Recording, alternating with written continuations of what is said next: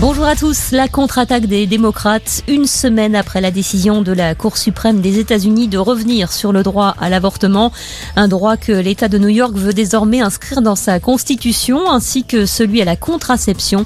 Le texte prévoit également de protéger les droits liés au genre, au handicap, à l'orientation sexuelle, à la nationalité, à la communauté ou à l'âge. Il a été voté par le Sénat et doit maintenant passer devant l'Assemblée.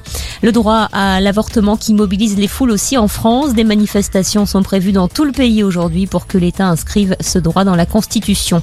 Autre manifestation ce samedi, la marche des fiertés.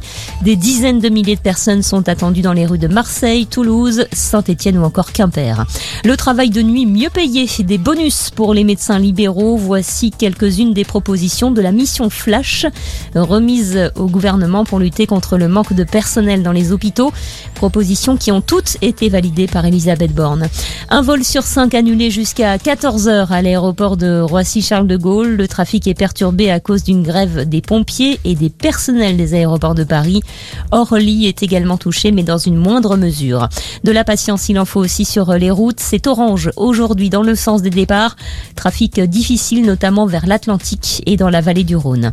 Le sport avec du rugby. Le 15 de France entame ce matin sa tournée au Japon. Quatre test matchs pour préparer la Coupe du Monde de l'an prochain. Le tennis à Wimbledon, troisième tour aujourd'hui. Harmony Tan, la tombeuse de Serena Williams, joue ce matin contre la Britannique Katie Boulter.